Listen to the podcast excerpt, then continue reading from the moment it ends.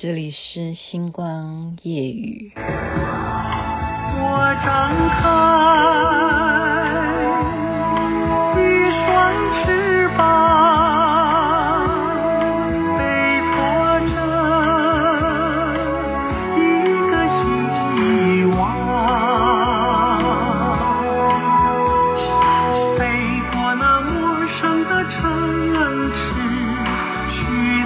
向往的地方。原乡人本来是邓丽君唱的啊，现在您听到的是费玉清所演唱的。这里是星光夜雨徐雅琪，嗯，很感谢很多人真的是晚上会听我说说话，然后他说哇，你还真的要看书？是啊，当然要看书啊，不然你会言之无物啊。我今天看的是什么？其实我早就是很喜欢研究这门学问，可是我都不敢讲，因为我不敢跟人家说。呃，原因是什么？这是秘密，这是秘密。这是什么东西？我很喜欢研究，那就是《易经》哦。其实我不太跟人家谈这个这方面的事情。我们知道《易经》是伏羲氏当时呢，哈，最早的时候他是看天象。然后他就看出一个端倪，他看出宇宙的图腾，哼，应该是长得什么样子。那后代人就体会出，哇，那个八卦，对不对？那个八卦的形状，那个代表什么呢？是圆的吗？为什么一边是黑的，一边是白的？然后还会各有一个点是不一样的颜色，一个黑的白点，一个是白的点，这到底是什么呢？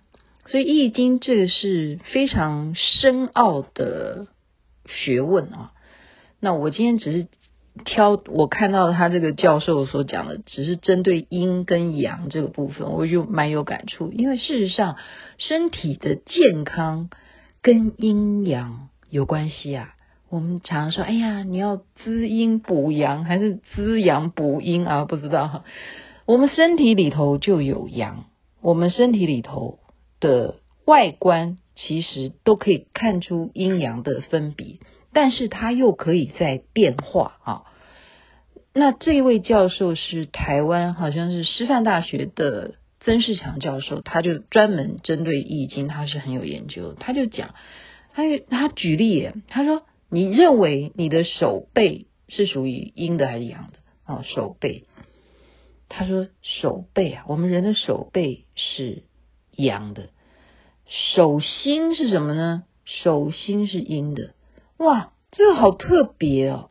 哦，他的意思就是说，因为阳的是属于它主要要去用力的，好，比方说太阳，它就是太阳。到了晚上，你月亮出来了，你就要开始身体啊，你就是开始要属于休息状态，你就是属于阴的部分。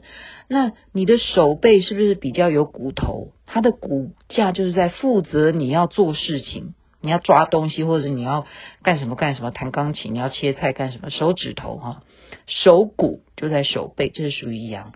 手心呢，它就是属于阴的，因为它不会要作用什么，而且它肉比较多，肉多一点，它就是属于阴柔的，它负责要承担你手背要去做的事情。好，就好比天啊，老公啊。你就是我的天呐、然后地球大地，它就是默默的都不讲话。所以为什么可以抓住老天呢？地球为什么会存在着？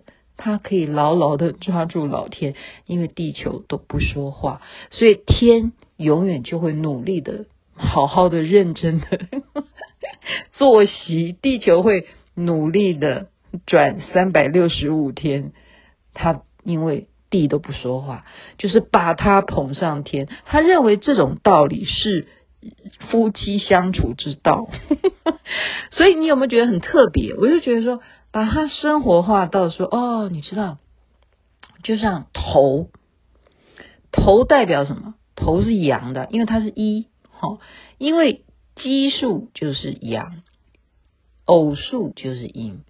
你以人体来看。你的头就是阳，你的两只脚，因为它是偶数啊，你不可能是一只脚嘛，你两只脚就是偶数，就是属于阴。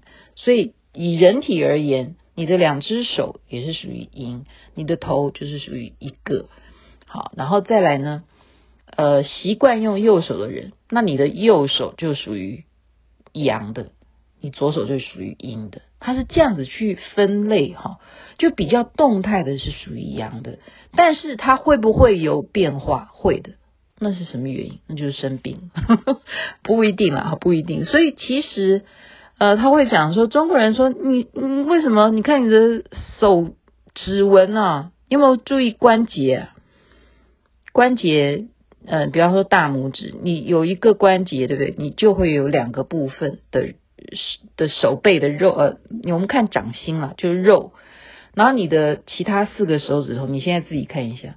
你是不是有两个指节？那你就变成，比方说你的食指就有三段肉，然后你的中指也是三段，然后你的无名指也是三段，你的小指头也是三段。所以你的手腹上面，你光是一只手掌内，你就可以看到啊，五个手指头就会有十四段。然后你配上你的右手十十四段，这代表二十八个。你知道这二十八个是什么吗？原来这二十八个就是星星宿啊，星宿啊，二十八星啊，星宿其实就在你的手腹里头啊，你这样懂吧？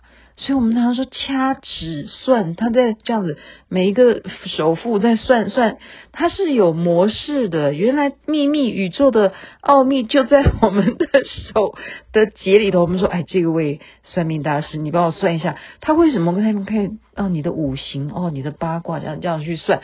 原来二十八星宿就掌握在我们的手，所以你看末梢神经，我们的手。的运动也很重要，包括你的脚趾头也有秘密在里头。好，所以《易经》里头它是讲阴跟阳。好，那太极对不对？太极生两仪，两仪生四象，四象又生八卦。为什么这些东西从古到至今大家都还是认为？非常非常有道理呢，哈，为什么会认为非常有道理呢？因为事实上，现在包括我儿子在教我的数学，他都这样子认为，跟易经都有关联的。就像我们刚刚讲一生两仪太极，它整个可以这样子一直发展下去啊。我们说啊，是六十四卦，其实。